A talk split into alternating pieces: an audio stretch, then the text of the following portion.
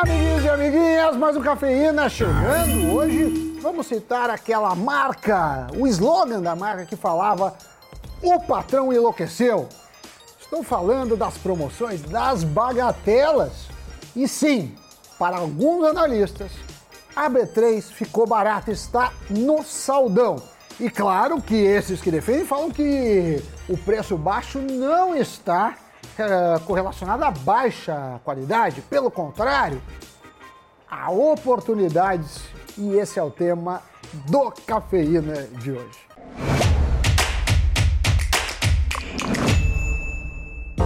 Doni Denútil, você é um patrão que enlouquece e faz promoções? Hum. Ou você é mais durão? Olha, Sammy Boy, eu sou um patrão que detesta perder negócio. Então, às vezes eu amoleço o coração, fico maluco e, e boto na mesa uma promoção que é irrecusável. Doni, você sabe que muitos estudam a hipótese de mercados eficientes nas finanças.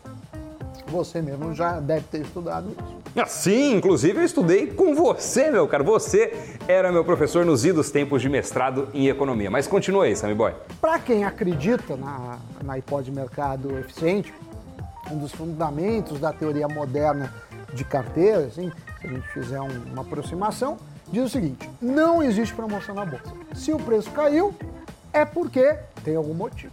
Muito bem, mas voltando às ações que estão com preços atraentes na bolsa de valores. Existem basicamente dois momentos fundamentais que definem o lucro que você vai ter com as ações: a hora da venda e a hora da compra. Por isso, comprar no momento certo e num preço bom pode fazer toda a diferença. No ano passado, a gente teve um 2021 marcado por uma forte correção, forte queda na grande maioria das ações brasileiras. Muitos portfólios com recuos bruscos, os preços ficaram deprimidos, muitos IPOs saíram do trilho, pessoas físicas que tinham recém descoberto a bolsa começaram a vender suas ações em meio ao pânico. Mas essa derrocada foi culpa muito mais do cenário macro ou setorial do que da mudança no fundamento das empresas. Agora, uma coisa é fato fundos aclamados, que geralmente são destinados ao investidor qualificado, estão reabrindo para a captação. E o motivo é porque os gestores estão encontrando excelentes empresas a preços, para eles, absurdamente atrativos. É o que aconteceu no caso da Dynamo e também da gestora Verde.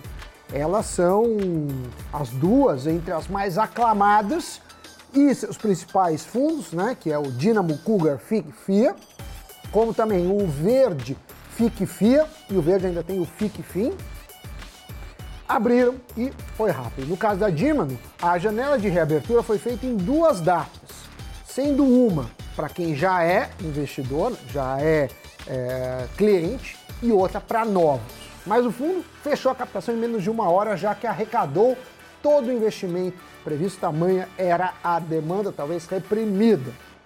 Já o verde segue aí fazendo é, aberturas pontuais. É, para ter uma dimensão de como é uma raridade essa abertura aos investidores, essa é a segunda vez em dois anos que a Dynamo reabre o seu fundo Colga. Numa entrevista ao Brasil Journal, o sócio da gestora disse que faz muito tempo que ele não via tantas empresas de qualidade negociando a múltiplos tão interessantes mas os preços são vistos como atrativos para quem tem visão de longo prazo. Ou seja, não há a expectativa de uma recuperação rápida a jato de curtíssimo prazo, não. Só que esse é um fundo destinado ao investidor qualificado. É, traduzindo, aqueles investidores que possuem um milhão de reais ou mais em aplicações. Outro obstáculo é o valor de entrada. A exigência é de um aporte mínimo de 300 mil reais. E claro que isso já indica como a oportunidade é seletiva. No caso do fundo verde, a média do investimento mínimo exigido é de 50 mil reais e qualquer investidor pode aportar. Então eu, Doni, que não tenho um patrimônio tão gigantesco quanto o seu, posso entrar nesse daí. Ah, tá. tá bom, você... Ó, sabe qual que é o apelido do Sami? Vou ter que falar, Sammy Boy. Tio Patinhas. Aí você já vê quem de nós dois está nadando em moedinhas douradas. Né? Mas olha, Esses dois fundos aí que o Sam falou são considerados estrelados. Eles estão entre os mais antigos rentáveis do mercado brasileiro. Desde a fundação, o Verde acumula uma rentabilidade que passa dos 18 mil por cento. No mesmo período, o CDI rendeu pouco mais de 2.300%. Olha a diferença. Só que no ano passado, o improvável aconteceu e a gestora acabou tendo um desempenho negativo. Improvável, inclusive, olhando para os dados. Esse foi o segundo resultado anual negativo da história do fundo. E não foi exatamente uma pancada, não foi tão forte. A queda foi de 1,13%. E na sua carta aos investidores, a Verde justificou a queda pela sua aposta na alta dos ativos brasileiros, o que não veio a acontecer. Apesar de não dar nome aos bois, a sua posição em ações é semelhante a outro fundo de ações da casa. E segundo as cartas desse fundo específico, o verde, a M Long Bias FIC FIA, as ações, Doni, da Apvida, Natura e Notre Dame Intermédica, que chacoalharam negativamente foram as responsáveis. Já olhando para o fundo de ações Dinamo Colgar, o retorno acumulado desde 1993 foi de absurdos 3 milhões 784 mil 705%. É isso aí. Mais de 3 milhões e 700% contra pouco mais de 108 mil por cento do Ibovespa no mesmo período. O CDI, nesse mesmo intervalo, rendeu 220 mil por cento, ou seja, também comeu poeira. Né? Todos foram interessantes para quem ficou tanto tempo investido, mas Bolsa e CDI nem se comparam com o resultado que o Dinamo Colgar conseguiu. Claro que a inflação tem que ser considerada. Só que o IGPM nesse período foi de 35.700 8%. Ou seja, sobrou bastante retorno do Kuga, sem sombra de dúvidas. Agora, comparando a perda de 1% do verde no ano passado, o Dínamo superou com uma queda de 17,3%. No entanto, vale prestar atenção onde estes fundos investem. A Dínamo é acionista histórica de empresas como Localiza, Cirela, Lojas Renner e Natura. Já uma terceira gestora, a Vista Capital, também tem farejado boas oportunidades de investimento na Bolsa Brasileira depois da forte correção nos preços no ano passado. E pelo que ela falou numa carta aos cotistas, a atual oportunidade de compra é parecida com aquelas que surgiram durante as quatro crises que o Brasil teve entre 2000 e 2021. A primeira eleição do Lula, o subprime americano, a crise fiscal no governo Dilma e a pandemia. Com 4 bilhões de reais sob gestão, a Vista Capital viu a cota do Vista FIC-FIA cair quase 21% em 2021, enquanto o Ibovespa teve baixa de quase 12%. A gestora afirmou em carta que este foi o ano mais desafiador e complexo também apontam que viram acontecer o maior erro das últimas décadas quanto às previsões de inflação em vários países. Ou seja, 2021 foi um campo minado. Doni, você lembra como que estava a previsão? O pessoal achava que a inflação ia ser 3, 4, ficou 10. Foi dureza.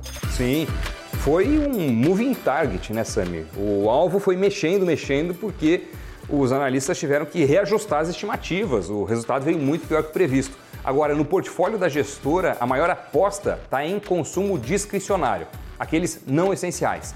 Depois, na sequência, vem saúde, commodities e setor imobiliário. Mas assim como os fundos da Dínamo e da Verde, não são divulgados os ativos específicos em que ela investe. E o que podemos concluir com isso tudo? Bom, que apesar de muitas empresas brasileiras é, virem apanhando, esse cenário de terra arrasada não deve permanecer. E este pode ser um momento adequado para a entrada, já que muitos gestores acreditam que os preços estão abaixo do que as companhias realmente valem.